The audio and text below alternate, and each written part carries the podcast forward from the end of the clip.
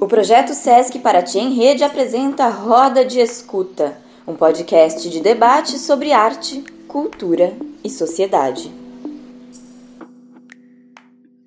Olá, boas-vindas. Meu nome é Júlia Pimenta e eu sou produtora cultural do SESC Paraty. E hoje nesse podcast eu converso com a Babi Grace e a Emily Krieger, que também são produtoras culturais, e a gente vai bater um papinho sobre produção cultural e pandemia. A gente vai falar um pouco sobre a nova maneira de se produzir, sobre produção independente, oportunidades que têm surgido, minimizar todo o impacto né, que atingiu a nossa área nesse momento de pandemia, tudo mais relacionado à produção cultural. Para começar essa conversa, eu queria já provocar e puxar para um tema que é o da profissão de produtor cultural. O produtor cultural pode ter uma formação muito plural, né? Como todos que trabalham no meio sabem ela passa pelo viés acadêmico e, na sua maioria, vem da produção de campo, ou seja, da prática em festivais, em projetos e tudo mais.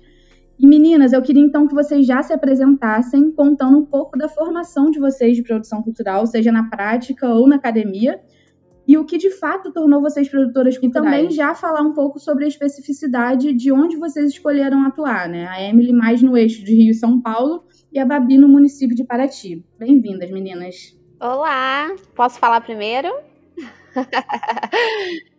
Oi, gente, eu sou a Emily Krieger. É, quem acompanhou também as redes né, do Sesc Paraty acompanhou a, as oficinas de produção cultural, que a gente falou sobre três temas muito importantes, que foi a construção de projetos culturais, é, a autogestão de carreiras artísticas e os direitos autorais focados no mercado da música.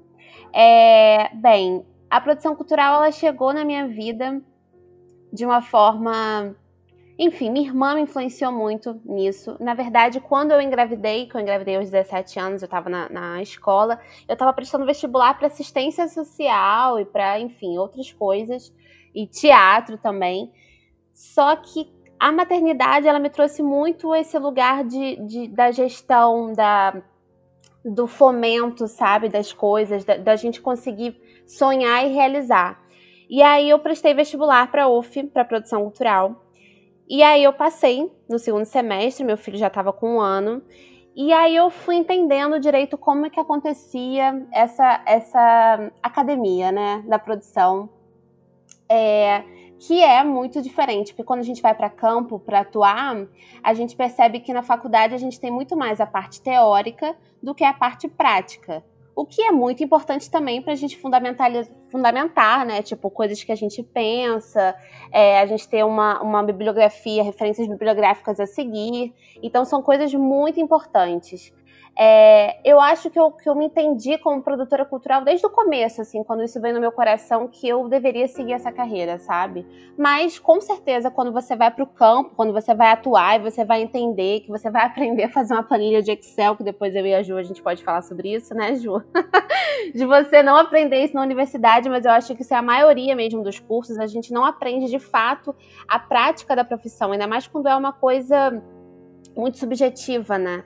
ela fica muito no campo das ideias e cada produtor ela se fundamenta em alguma coisa e trabalha de, de uma forma diferente.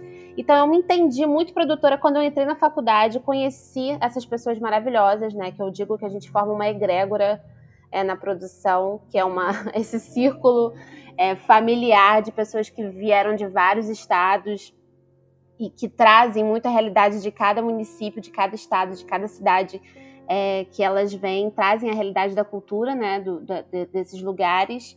É, e a gente forma muito esse círculo, para mim, de amor, assim, de conhecimento, né? Eu, eu, eu, queria muito que no primeiro dia da faculdade, quando eu, quando eu entrei, fosse falado justamente isso é, a importância de você olhar para os seus amigos e colegas que estão atuando ali com você, que estão estudando com você, porque eu acho que a faculdade ela se forma a partir disso, a partir desses encontros.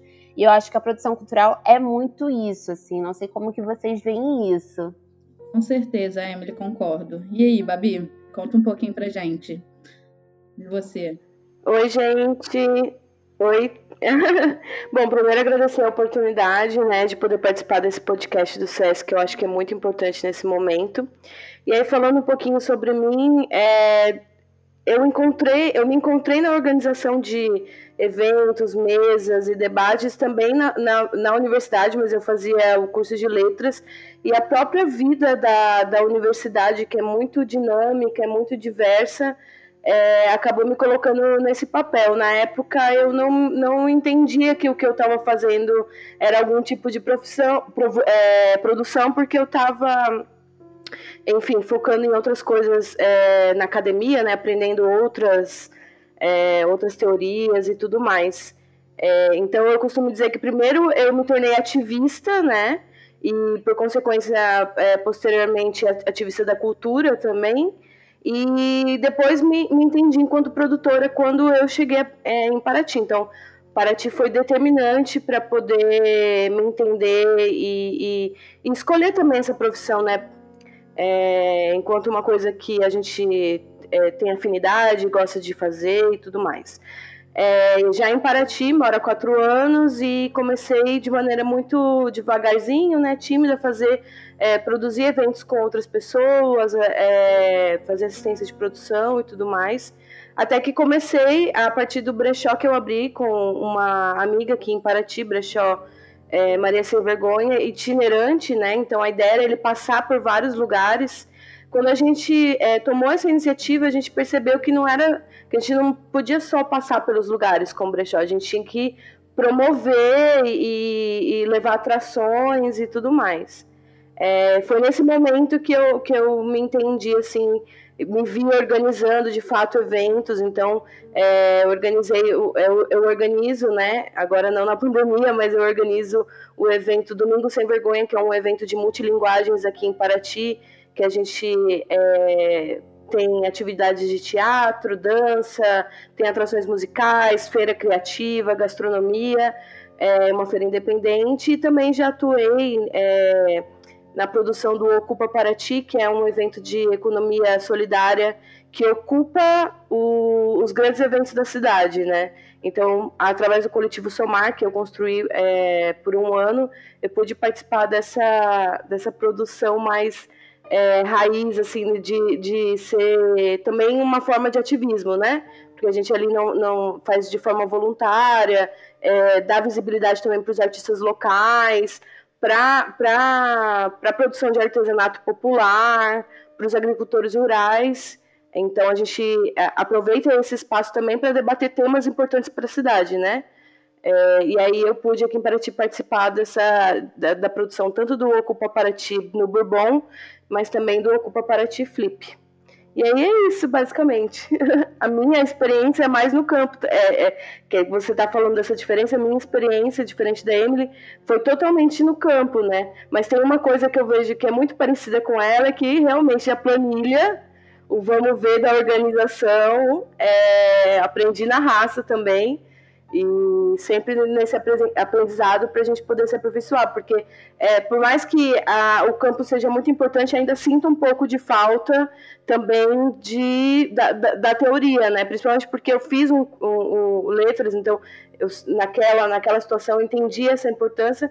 Então hoje eu penso também em, em voltar a fazer faculdade, fazer produção cultural, enfim, aí planos para o futuro. Maravilha, obrigada, Babi, pela apresentação. Meninas, eu acho que uma boa maneira da gente começar a falar da produção cultural na pandemia é falar um pouco das políticas públicas que estão sendo voltadas para a cultura nesse momento, né? Recentemente a gente viu que a Lei Aldir Blanc foi regulamentada pelo governo federal, né? Para quem não sabe, a lei é uma lei federal que prevê um auxílio financeiro a todo o setor cultural e pode se dar de diversas maneiras, que eu vou explicar um pouquinho daqui a pouco. E vão ser 3 bilhões de reais destinados ao setor artístico nesse momento. Quem já teve a oportunidade de ler sobre a lei um pouco sabe também da necessidade de regulamentação dos estados e municípios para esse repasse e distribuição dessa verba, ou seja, os estados e os municípios precisam se inscrever numa plataforma chamada Mais Brasil, e aí, aí sim eles vão começar a receber esse auxílio e conseguir repassar para o setor artístico dos respectivos estados e municípios. É, como eu falei, essa, esse auxílio pode vir de diversas formas, né? Ele pode vir através das três parcelas, no valor de 600 reais, para os trabalhadores do setor, ou ele também pode vir em forma de auxílio para espaços culturais entre 3 e 10 mil reais. Para quem não sabe, espaços culturais são cinemas, pontos de cultura, teatros independentes, escolas de música e de arte no geral, biblioteca comunitária e aí vai. É, eu queria saber de vocês, meninas, que vocês contassem para a gente como está sendo esse auxílio do governo, né, no âmbito mais municipal, no caso da Emily, Niterói, Rio, e no caso da Babi, aqui em Paraty, e se está rolando algum edital municipal, estadual, se vocês participaram de algum, as prefeituras de vocês estão cadastradas já na Lei Aldir Blanc, enfim, como está sendo esse auxílio público nesse momento de pandemia para vocês? Acho importante é, trazer um pouquinho isso. Sobre é, as políticas públicas, eu tenho muito orgulho de dizer, gente, eu moro em Niterói há 10 anos, né? Quando eu vim para Niterói, é, foi fazendo UF, né? Veio eu e meu filhinho debaixo dos meus braços, eu tinha 18, 19 anos. É, e aqui sempre foi uma cidade que abraçou muita cultura, assim. É, isso, muita cultura que eu digo. Eu sempre acho que todo mundo só faz o mínimo. Acontece que Niterói faz um pouco mais do mínimo, então a gente acaba se destacando, né? E assim, é, a Niterói, Niterói agora foi uma das primeiras cidades do Brasil a estar habilitada para receber esse financiamento da Lei Aldir Blanc. Então, assim, isso é ótimo pra gente, né? Tipo, já tem um repasse aí de 3, acho que 3 milhões e 120 mil do governo federal. Para quem não sabe, esse, esse suporte ele vem do Fundo Nacional de Cultura, né? A Lei Aldir Blanc é, um, é, um, é uma forma de viabilizar para que esse fundo seja gasto. O que, na verdade, veio muito tardio, né, Babi e Júlia? A gente ficou muito tempo sem nenhum tipo de suporte cultural, né? Surgiu até aquele meme onde está a Regina Duarte, que ela ficou na secretaria.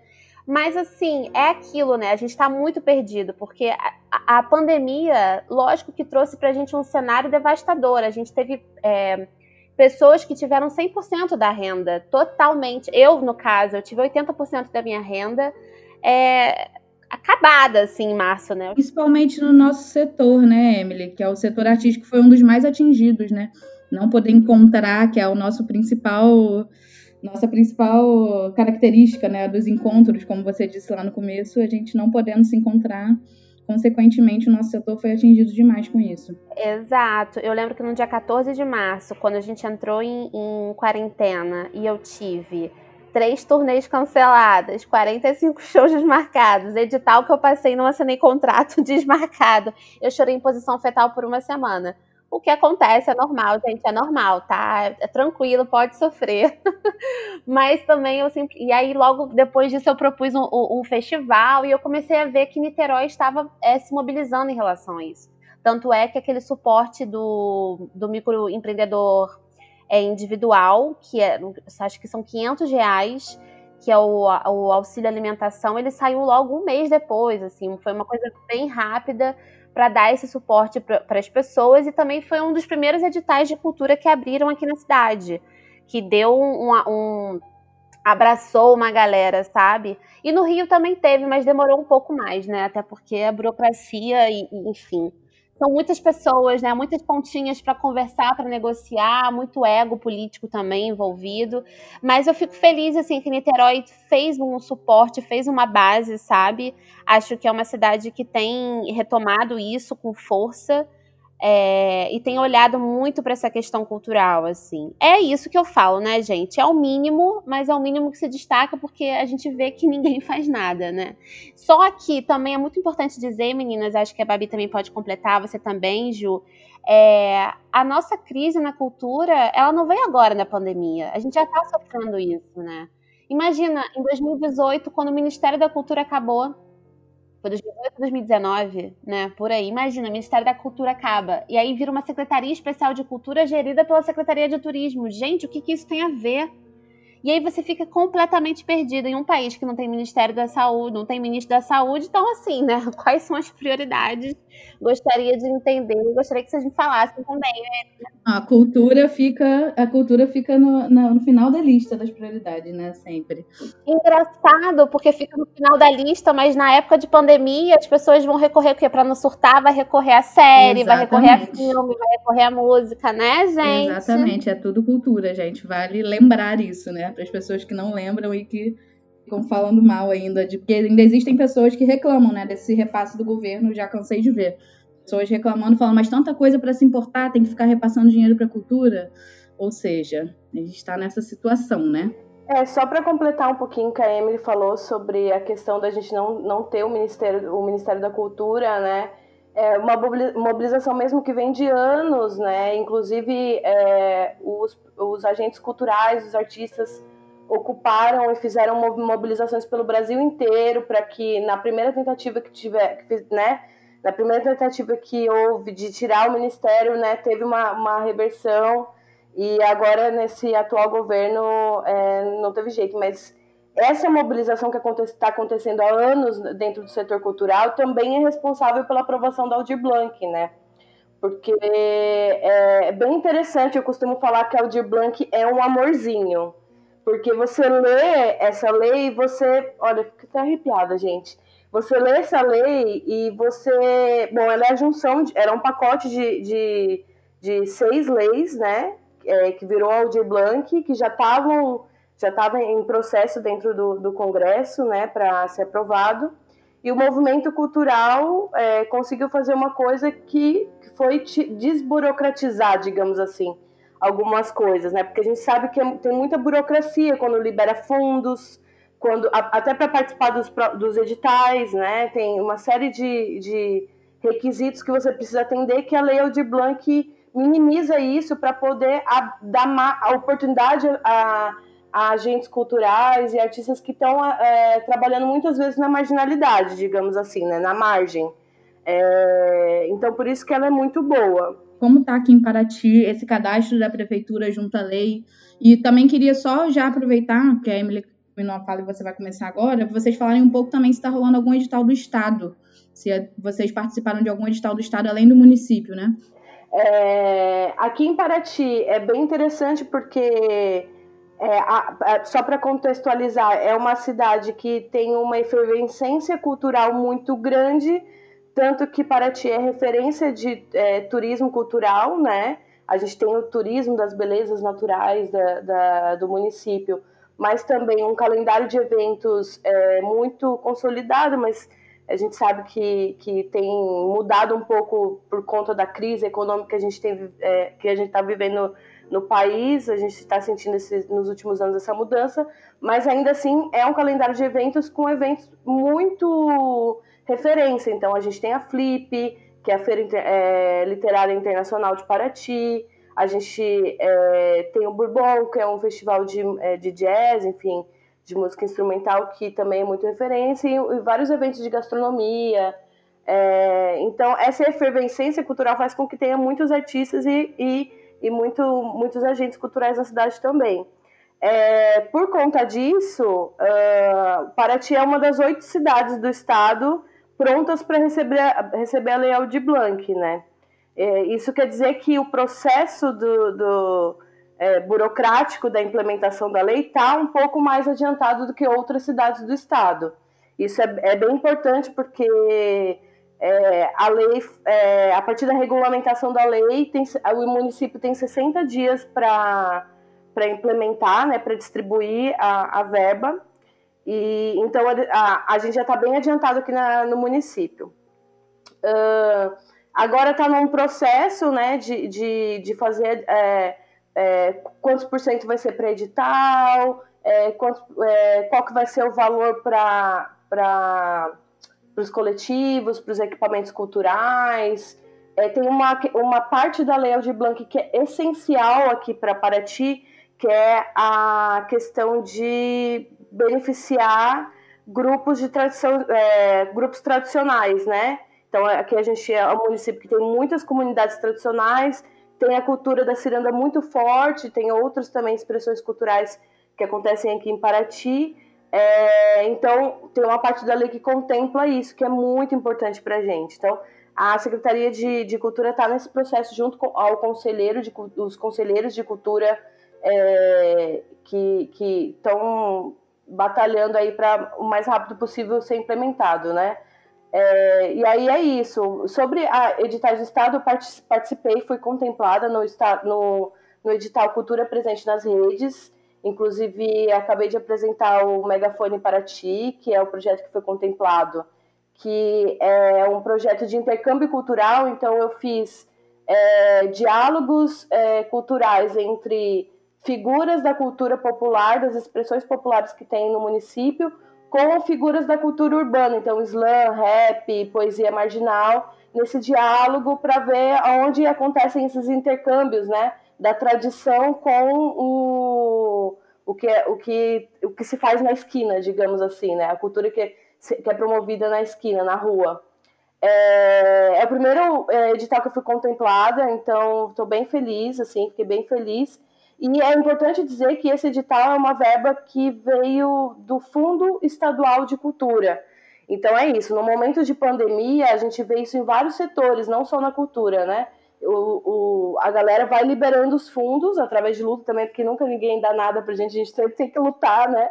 É, aí o, o, fundo estadual foi liberado, o fundo, o, o, fundo nacional, que é a lei de Blanc, a lei de Blanc também foi liberado, e agora aqui em Paraty a gente está esperando, está é, tá nessa espera de, de ser liberado alguma verba para fazer o edital local, que é uma reivindicação do movimento cultural já histórico, né? A, libera a, a gente já conseguiu né, que tenha um fundo municipal aprovado, agora precisa de verba para esse fundo e a gente precisa que tenha editais, principalmente agora no momento de pandemia em que não dá para fazer arte na rua como a gente está acostumado a fazer. Babi, deixa eu aproveitar que você falou um pouquinho da cidade de Paraty. Conta pra gente um pouco sobre o defeso cultural. É, é, é muito interessante essa questão, né? É, o defeso cultural é um conceito, né, que o nosso precioso Luiz Perequê, com a mente dele dinâmica e cheio de inspiração, é, já fala há algum tempo, né? E é, o defesa cultural é a gente pensar como que a cultura acontece, é, é, não, é, como a cultura acontece não estando ligada necessariamente ao econômico, como a gente vê hoje, né, na produção cultural. E esse momento de pandemia, a gente tem pensado muito, né, que como é, o turismo, principalmente para Paraty, que é uma cidade turística, a gente não tem esse turismo é, com, como a gente tinha antes, é, que esse é o momento de realmente fortalecer é, as expressões populares, né? Então, quando fala assim defesa cultural, acredito que nesse momento da pandemia ele volta, é um conceito que volta muito forte, porque a gente obrigatoriamente está mais fechado do que em outros momentos, e quando a gente está mais fechado, a gente tem que refletir é, qual que é a cultura do local, né? O, o, que, que, qual que é, o que, que é de tradicional, o que precisa ser fortalecido, o que não pode se perder, né? É importante lembrar disso porque a, a, o, o Covid-19 tem tirado é, pessoas referências no Brasil inteiro, né? A gente sempre tem uma notícia sobre alguma, algum mestre, alguém muito referência da cultura, da cultura tradicional, da cultura popular que, que, tá, que morreu, enfim.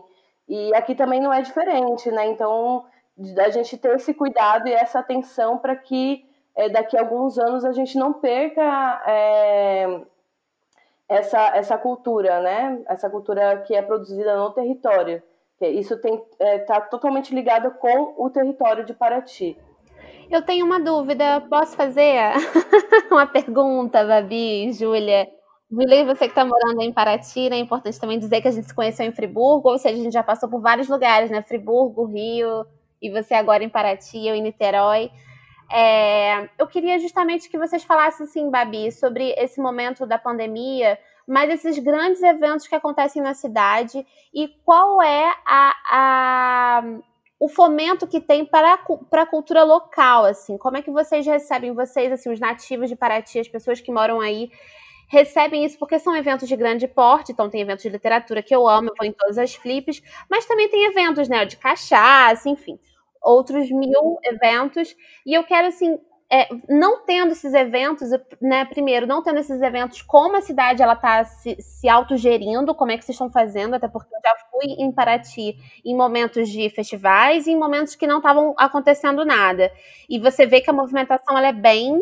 É, muda muito, né? A cara da cidade muda completamente é, vocês não recebendo esses grandes eventos, assim, como que a cidade está é, fazendo essa, essa gestão financeira mesmo? É, é bem importante essa pergunta, Emily, porque existe uma diferença entre é, os eventos, é, os, que a gente, muitas aspas, que a gente chama de grandes eventos, que é a Flip, o Bourbon, é, coisas mais, que estruturalmente são maiores, e também dos eventos locais, populares, que são ah, os eventos religiosos, né, que são tradicionais, então o divino, enfim. É, a própria cachaça é um evento muito popular muito tradicional, um dos mais antigos. É, e não tendo esses eventos, né, é, é, a gente é, acaba não, não, não tendo muita coisa o que fazer. Eu acho que a, a nossa situação é, é, muito igual à, à situação de, do, dos outros lugares, né? E a gestão desse dinheiro é uma, é uma, uma questão, porque o, quando a gente. É, qualquer município que, que entre em estado de emergência é, pode é, direcionar essa verba para a saúde. Então, o que aconteceu aqui em Paraty é que toda a verba da cultura de dois, de, desse ano foi direcionada para a saúde. Então, é, a gente ficou sem nenhum tipo de, de assistência, né? Porque, pelo menos o que eu penso que naturalmente é o que aconteceria é, no momento de pandemia é direcionar essa verba para políticas públicas. Então, aqui a gente tem, é, mesmo com os eventos os, os, os, acontecendo e ter uma efervescência cultural muito grande, é, já há algum tempo o movimento cultural é, reivindica que tenha mais políticas públicas. E agora, na pandemia, a gente sente muito é, a falta dessas políticas, né? Então, a gente está reivindicando que tem um edital municipal que é uma coisa que a gente já reivindica também há algum tempo e que agora se tornou mais necessário do que nunca, né? Porque como é que a gente mantém toda essa cadeia é, produtiva é, sem estar produzindo? É, para que tenha condições de voltar, né? A gente acaba vivendo muito no momento da pandemia, pensando o agora, e eu acho que falta pensar o que vai ser depois da pandemia, o que vai ser o pós-pandemia, num, assim, né, com a é, já está rolando a reabertura do turismo e a gente sabe que a cultura vai ser, vai voltar muito depois disso, porque apesar de, é, de, to, né, de tudo que dá para fazer é, com essa reabertura do turismo, a gente sabe que os eventos são super limitados. Não vai ter, não tem os eventos lotados como você falou, né, da cidade. A, a cidade fica abarrotada, muita gente, é super intensa, todo mundo ama, dá super saudade, né? Mas a gente, é, a gente ainda não tem uma perspectiva de volta tão claro. Acho que é, a gente está contando e rezando todas as noites para que saia essa vacina. É, é, mas até lá a gente tem que lutar pelas políticas públicas municipais. Sim, eu, eu acho que a Babi, eu me sinto representada né, pela fala dela. Porque o meu caso, eu sou produtora cultural de uma instituição, né? E eu vejo mais a relação do SESC nesse momento, que eu acho que está sendo super importante, não só aqui em Paraty, né? Aqui em Paraty a gente está com essa programação online desde um mês depois que a gente entrou em quarentena, a gente já começou e ela é semanal, sem parar. A gente dá prioridade para os artistas locais, para os músicos locais. Então a gente tem procurado contemplar o máximo possível a população local de Paraty, né, através dessa programação mas vocês acredito que tenham acompanha, estejam acompanhando o SESC, né, pelo Brasil todo, SESC São Paulo, vários SESCs fazendo uma programação bem intensa desde o início da, da pandemia. É, então, eu queria aproveitar esse gancho da Babi e falar um pouco agora sobre essa nossa volta, né, a produção de campo.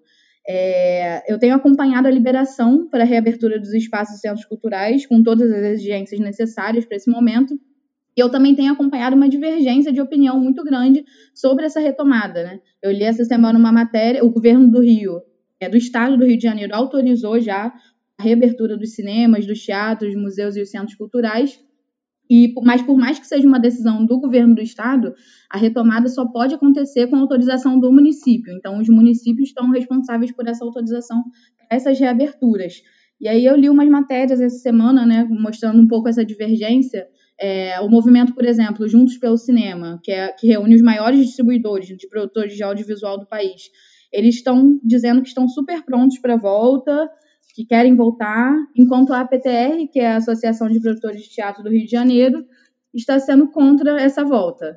É, vale falar também que esse decreto permite a reabertura com exigências, né? Como a gente falou do cinema e dos teatros, vou dar como exemplo os cinemas, que só podem abrir com 40% do público total, e os teatros só com um terço da capacidade. Os teatros e os centros culturais, né? Estão liberados só com um terço da capacidade total de público do local. Eu queria saber o que, que vocês, como produtoras, acham dessa retomada e qual é o papel do produtor e a responsabilidade, principalmente, do produtor nessa volta. O que, que vocês acham disso?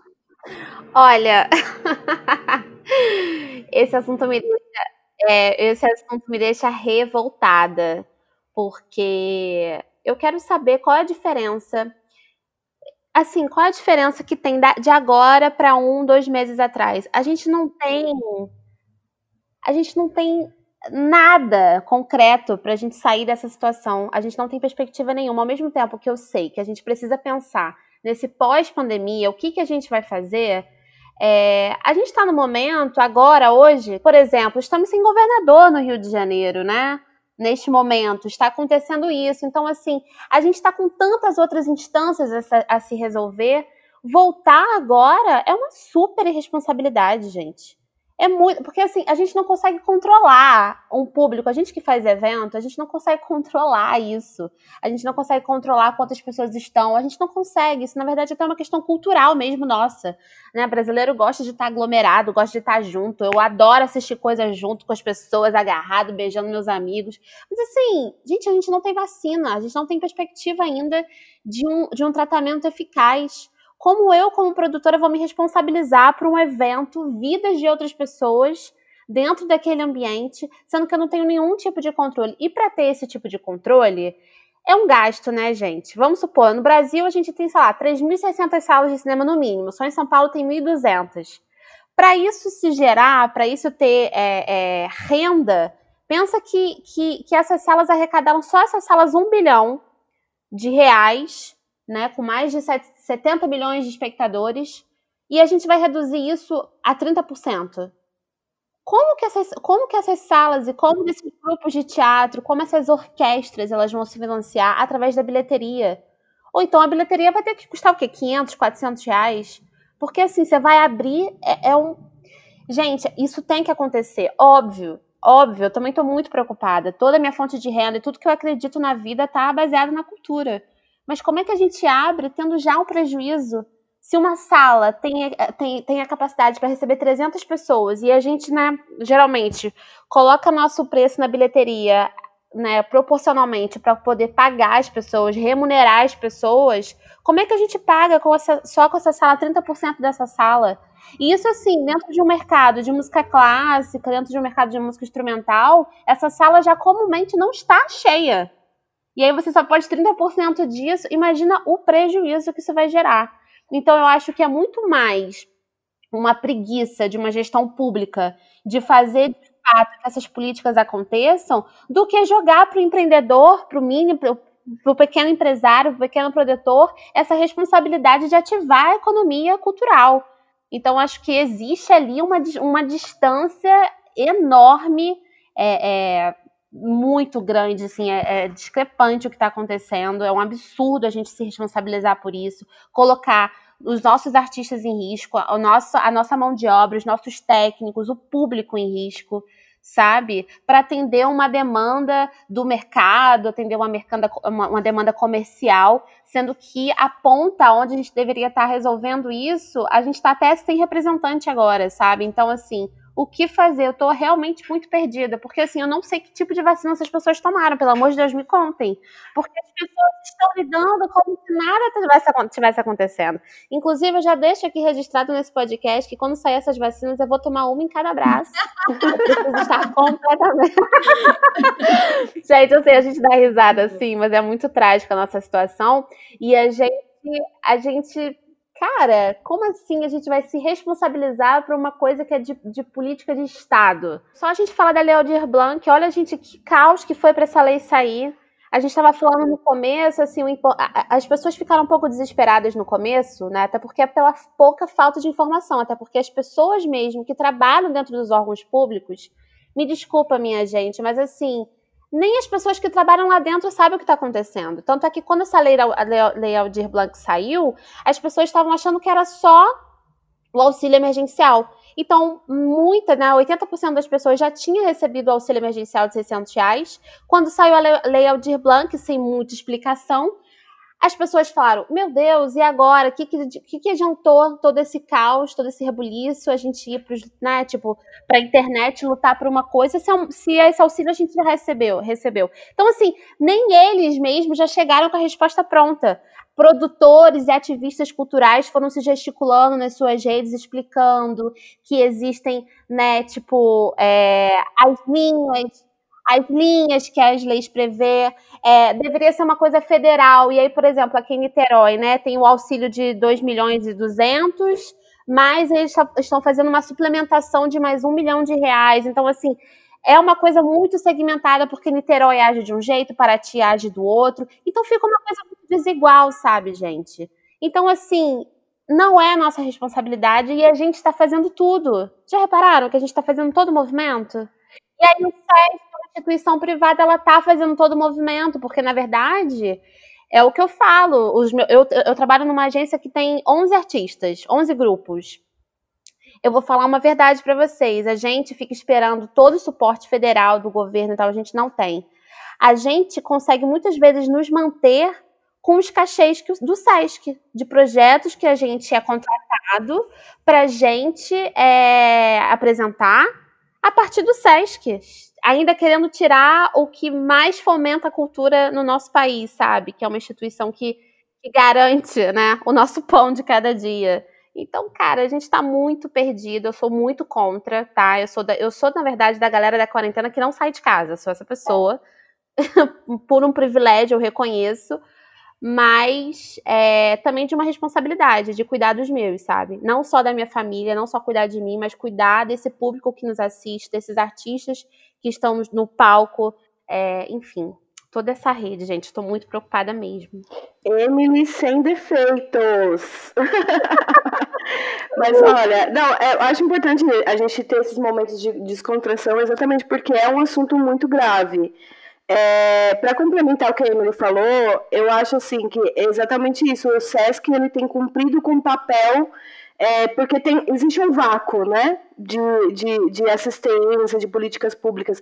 Então, quando a gente tem uma instituição forte que consegue, de uma maneira muito rápida, é, ser propositiva, colocar projetos, é, se adequar a, a, né, ao virtual, que é um desafio também, é, é muito importante, porque isso, isso tem a ver com a sobrevivência desses agentes, né? E quando a gente fala de sobrevivência, a gente está falando mesmo, a gente não está falando do lucro, a gente está falando do pão mesmo, do, da, da, cesta básica, do que a gente precisa, do básico que a gente precisa para viver, para acordar de manhã é um momento muito grave exatamente por conta disso. E é que a gente sente muito isso também. Eu sou totalmente contra a, essa volta por todos os elementos que a Emily é, colocou de dados e tudo mais, mas eu queria reforçar é, uma coisa que, que é clarear uma coisa, que o que significa uma reabertura? Aí em todos os sentidos. Reabertura do comércio, reabertura é, do turismo, reabertura do, da cultura, né, dos espaços culturais. A, a reabertura é uma resposta pela falta de política pública e de gestão do Estado, como a Emily falou muito bem. Ela é a única, é a resposta para... Porque existe, existem pessoas que não querem se responsabilizar é, pela vida das pessoas. Basicamente é isso. É triste, mas as pessoas, o, o, o, o Estado não quer se responsabilizar por isso. É, e aí, quando não tem essa, essa assistência por parte do Estado, é, existem é, duas coisas. Primeiro, a pressão do poder econômico das pessoas que têm dinheiro, que, que precisam manter o seu lucro, né? É, a gente está falando de lucro nesse sentido e que é, são donos de, de cinemas e de, de, de teatros, enfim, de espaços mais comerciais, assim. Existem as pessoas que dependem do salário, né?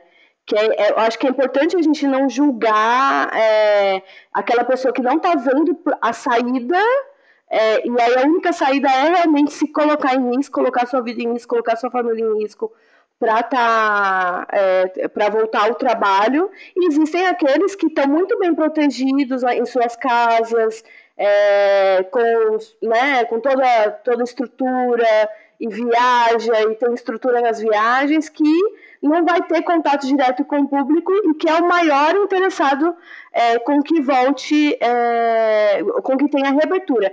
E é importante a gente pensar o seguinte, que é, realmente é, é esses dados que ele trouxe são muito importantes porque não tem um lucro né? Não tem uma, é, não tem uma lógica, na verdade, mas qualquer lucro que seja, mesmo que mínimo, para essas pessoas que só pensam em lucro, é, eles vão estar tá querendo. Então, por isso que eles acabam colocando a, a vida de outras pessoas em risco por conta disso. Assim, minha opinião pessoal, é, eu não apoio uma, uma retomada da cultura em Paraty nesse momento física. Eu acho que precisa sim de políticas públicas para dar o um exemplo, como o SESC está fazendo, de ter esse podcast, ter vídeo e tudo mais, assim como teve também o edital do Rio de Janeiro Cultura Presente nas Redes, né, que é uma coisa mais específica do mundo virtual, é, mas fisicamente é impossível pensar é, em produzir eventos sem o calor humano, sem a aglomeração, sem aquilo que, é, que faz com que a gente produza, né? Para mim é isso. Porque quando as pessoas me perguntam, perguntam por que, que eu escolhi isso, ou por que, que eu tô é, nessa área hoje em dia, e, é, a minha maior alegria e sensação é quando tá o evento pronto e a gente está ali com tudo funcionando, pensando em todos os, os, problemas que podem dar, todas as previsões que podem dar errado para poder, tipo, dar certo é, cansado, sem dormir e tudo mais, mas chega ali, as pessoas estão felizes, estão aproveitando, estão se encontrando, estão promovendo intercâmbios. Então, sem isso, para mim, não tem volta é, do setor cultural. Não, e que saudade de sentir essa tensãozinha, né, pré-evento. Nossa, Nossa, eu tô sentindo uma falta de produzir em campo, que eu não sei nem dizer. Eu tô até sonhando já que eu tô produzindo em campo. Eu sonho que eu tô produzindo é. na rua. É, é satisfatório, né, gente? Quando você vê que todas as pontinhas que você planejou estão acontecendo, você fala, gente, mas planejamento e planilha é mesmo importante. Só um, um adendo aqui, né? A gente tá em agosto e com essa questão das políticas públicas e da ação do, do, do governo, gente, o governo ele só gastou 53,7% da verba liberada na pandemia, ou seja, ele, ele gastou um pouquinho mais da metade da verba que foi destinada para esse caos. E eles não gastaram, estão dizendo que estão sem dinheiro, ou seja, eu estou muito confusa. Se alguém quiser me explicar aqui, eu estou aberta, tá, gente? O e-mail aberto. a conta não tá fechando. A conta não fecha. A conta não fecha. Meninas, a gente já vai ter que começar a caminhar para o final, mas eu queria que a gente trouxesse aqui um pouquinho para a galera que está ouvindo para a gente. É, as meninas fizeram uma pesquisa nas redes sociais delas, né, para a gente gerar mais conteúdo para esse podcast. Elas fizeram uma pesquisa para saber e entender quais são as maiores dificuldades que o setor artístico está enfrentando nesse momento da pandemia. Então, Babi e Emily, eu queria que vocês compartilhassem com a gente um pouco o que, que mais apareceu nessa pesquisa que vocês fizeram nas redes sociais de vocês e que merece destaque aqui, para a gente falar um pouco para a galera. Então, Ju e Babi, é, eu acho assim que eu uso muito as redes sociais não só por uma questão é, de me posicionar politicamente de, e, e, dar dicas né, do setor cultural, mas muito também abro muito meu coração é, com coisas que estão acontecendo, coisas que eu estou pensando, enfim, coisas que eu vejo no meu dia a dia. E quando eu abro meu Instagram, e quando eu abro minhas redes sociais para as pessoas poderem também dialogar um pouco, sempre vem muito no sentido mesmo da nesse campo das emoções, assim, sabe? De artistas, né? Como eu agencio vários artistas é, e tenho essa rede, né, muito grande é, nos meus contatos, é, eles vêm todo mundo assim, né? Vieram umas três ou quatro pessoas falando é, justamente nesse ponto, assim, Emily, você está conseguindo produzir nesse período? Como você está fazendo para sair da cama? Como você está fazendo para conseguir trabalhar? Me fala, pelo amor de Deus, vamos, vamos trocar sobre isso. É, e eu acho que vem muito nesse lugar de culpa, sabe? Eu acho que a gente, como produtor, como gestor, e até falei para vocês esses dias, eu falei assim, gente, a gente funciona como psicóloga, né? Porque a gente está sempre resolvendo todas as pontinhas de tudo e as pessoas é, acabam se baseando muito no que a gente fala, no que a gente como a gente é, é, coloca as nossas informações no mundo, né? No começo da pandemia, eu fiz um festival online. É, logo no começo de março, assim como estava começando os festivais online, eu já fiz o festival Se Acalme e eu mobilizei uma rede de artistas muito grande. Foi mais de 40 horas de programação musical na primeira edição e mais de 40 horas na segunda edição. Foram mais de 100 artistas envolvidos. E quando eu abri agora para as pessoas perguntarem, veio muito nesse sentido mesmo de como você consegue produzir, como você está conseguindo produzir, como não sentir culpa nesse período de pandemia quando a gente não consegue produzir, né? Porque a gente, como está sempre na cabeça da cadeia, como é sempre as coisas que partem da gente, a gente faz articulação, como que isso impacta diretamente no nosso emocional e como o nosso emocional não afetar diretamente para isso. E eu acho que assim, uma coisa Ju e Babi, que eu deixo muito aqui, porque eu acho que, que produção é, ela é muito ligada ao afeto, sabe? E as pessoas podem até me achar trouxa por isso, mas eu acho que se a gente não olhar para o todo, se a gente não olhar para a pessoa, porque é isso, né? Lógico que a gente não tem a responsabilidade de um médico, a gente não tem a responsabilidade de um engenheiro de construir um prédio, mas a gente tem a gente tem a responsabilidade de deixar marcas na alma das pessoas, sabe? Para mim trabalhar com arte é isso juntar pessoas, principalmente, né? Eu Poxa, nesse muito. assunto, porque a produção é muito isso. São muitos é encontros, muito. né, na produção. É isso, Ju. E é, e é muito legal também, quando a gente estava falando dos nossos encontros, a maneira, assim, quando a gente traz a academia, a importância disso, a, a, importância da teoria, a importância da gente ter referência bibliográfica, a importância da gente ler autores, antropólogos, a importância de você ter esse contato com as pessoas dentro da universidade, com professores incríveis, outros nem tanto assim, parênteses. Mas, assim, é de ter essa troca e a gente entender essa importância que a gente tem afetivamente em relação às artes, sabe? Em relação aquilo que a gente vai deixar marca para as pessoas quando a gente vai fazer um espetáculo, vai fazer um festival, seja em Paraty, seja em Niterói, seja no Rio, seja em São Paulo. Quando, né, é, quem nunca, né, nós três aqui, quando terminou o evento, as pessoas vieram agradecer por a gente estar tá promovendo aquilo. Várias vezes já eu me emocionei, eu sou uma pessoa que eu me emociono muito, mesmo assim, porque é uma coisa que, que eu falo, eu trabalho com o que eu gosto, e que bom que eu posso trabalhar com o que eu gosto.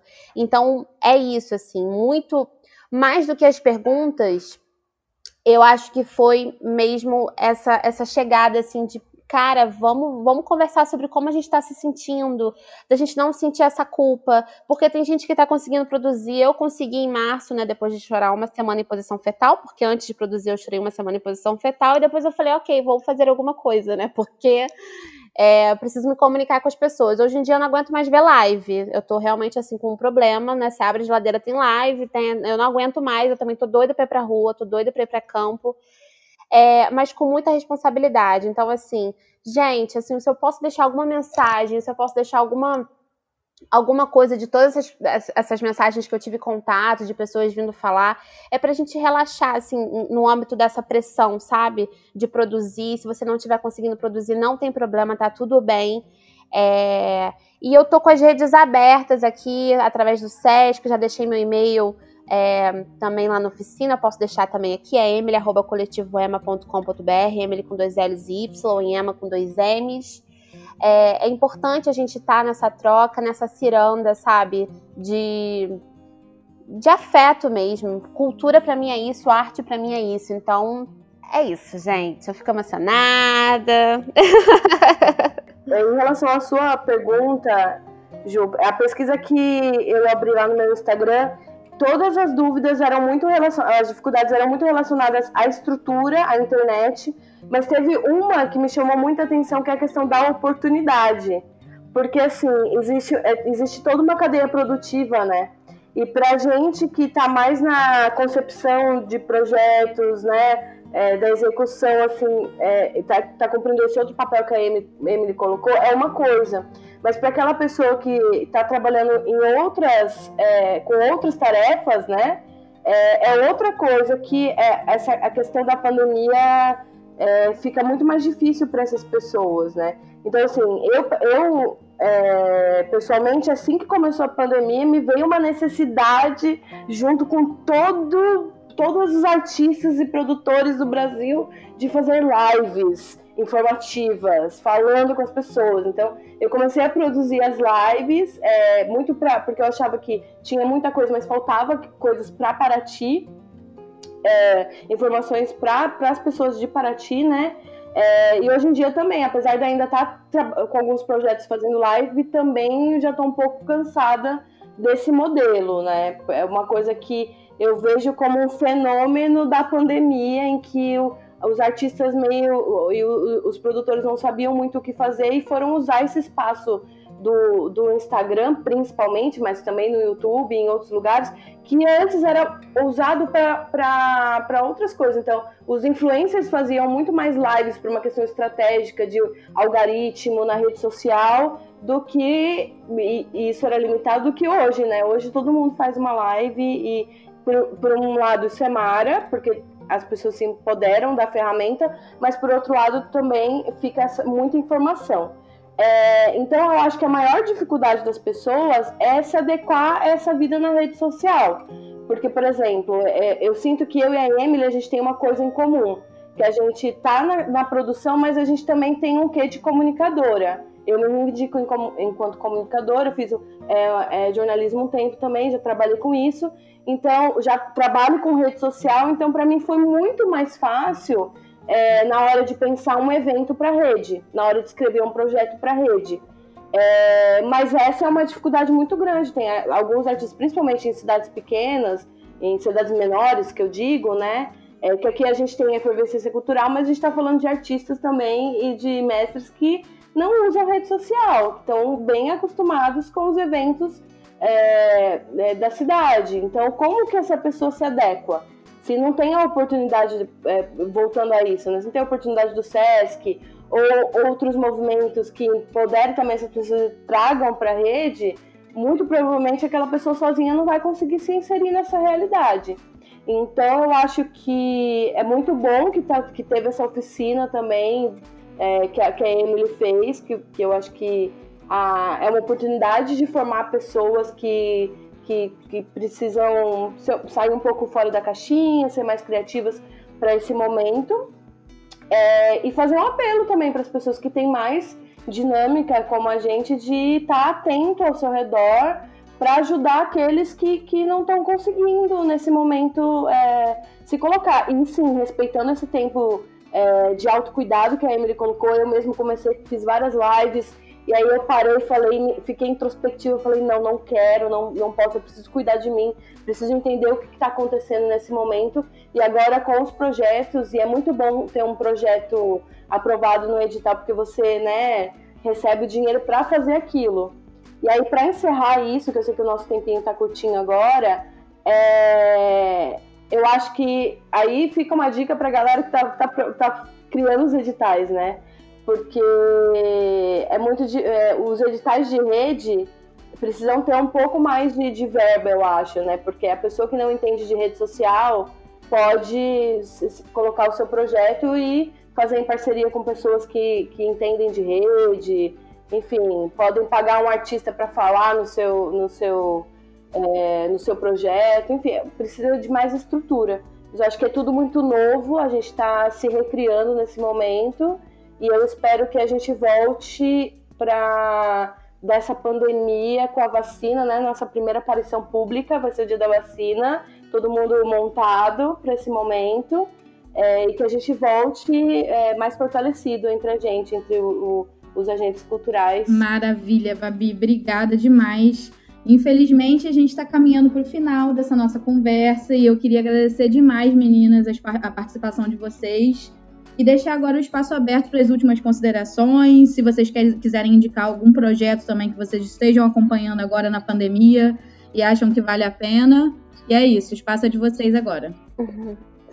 Ai, gente, eu quero agradecer a oportunidade de conseguir falar um pouco das coisas que eu acredito, é, não só aqui na oficina também é, a maneira como é, como é colocada nessa liberdade de criação, muito importante. Muito obrigada, Ju, pelo convite, muito obrigada, Sesc Paraty. Obrigada também por ter me apresentado a maravilhosa Babi, linda, incrível. Quando acabar isso tudo, gente, vamos nos reunir em Paraty. Ansiosa! É, eu tô fazendo alguns projetos assim individuais, mas de artistas muito incríveis. É, eu tenho três artistas muito maravilhosos que vocês ainda vão ouvir falar, que é o Vinícius Terra, a Luna Vitrolira e é, o Pedro Franco. E eu tô na imersão é, do lançamento de um álbum agora da Luna Vitrolira, que é uma artista maravilhosa, pernambucana, que ela traz assuntos como violência feminina, mas a partir de um contraponto da cura. Então a gente tá vindo com tudo, sabe? O meu investimento desse ano, 2020, depois de tudo que a gente está passando e todas as notícias que a gente está recebendo. Então anotem este nome. Ela participou da oficina também. É... E várias outras ações que eu também, né, quem quiser me acompanhar, eu tô lá no Instagram, arroba EmilyKRG, Emily com dois L's Y, e Coletivo Ema também. Então lá tem várias ações que eu tô fazendo, é, com os artistas, cada artista tem suas ações, são muitas também, não posso ficar falando aqui porque aí geram ciúmes, entendeu? Mas é isso nesse movimento, quero agradecer, gente, continuem fortes, eu sei que não é fácil, esse momento é muito difícil, mas eu acho que a gente se unindo, sabe? Fazendo mesmo essa, essa ciranda de afeto, da gente se respeitar e da gente permanecer unidos dentro da nossa, da nossa proposta, mesmo dentro do nosso propósito, sabe? Produção cultural é isso. Produção cultural para mim é propósito. E eu vejo que também é para Ju, que também é para Babi. E é isso. Muito obrigada, meninas. Muito obrigada, pessoas que ouviram a gente até aqui. Um beijo. E qualquer coisa, me procurem. Eu gostaria de agradecer novamente né, a oportunidade aí do Sesc Paraty, eu, é, através da Júlia, que foi um encontro, assim, muito obrigada mesmo. Vou fazer esse momento gratidão do fundo do meu coração por esse encontro, por conhecer a Emily, por aprender tanto com vocês duas, né? Então eu acho que é, esse aprendizado é uma coisa que eu vou levar para minha é, profissão para o resto da minha vida, é, através desse podcast. É, quem quiser seguir nas redes, nas redes sociais, no Instagram é Babi Grace. Ali você pode acompanhar o meu último projeto, que foi o Megafone para Ti, é, que promoveu esses intercâmbios culturais aqui na cidade. E é isso, muito obrigada por tudo. Obrigada, meninas. Queria agradecer a todo mundo que escutou a gente até agora e pedir para vocês continuarem acompanhando a programação do Sesc Paraty em Rede. Um beijo. Este podcast integra a programação do projeto SESC Paraty em Rede. Você pode acompanhar nossas ações pelas redes sociais do SESC Paraty e pelo site sescparati.com.br. O podcast Roda de Escuta vai ao ar sempre às quartas-feiras. Até a próxima!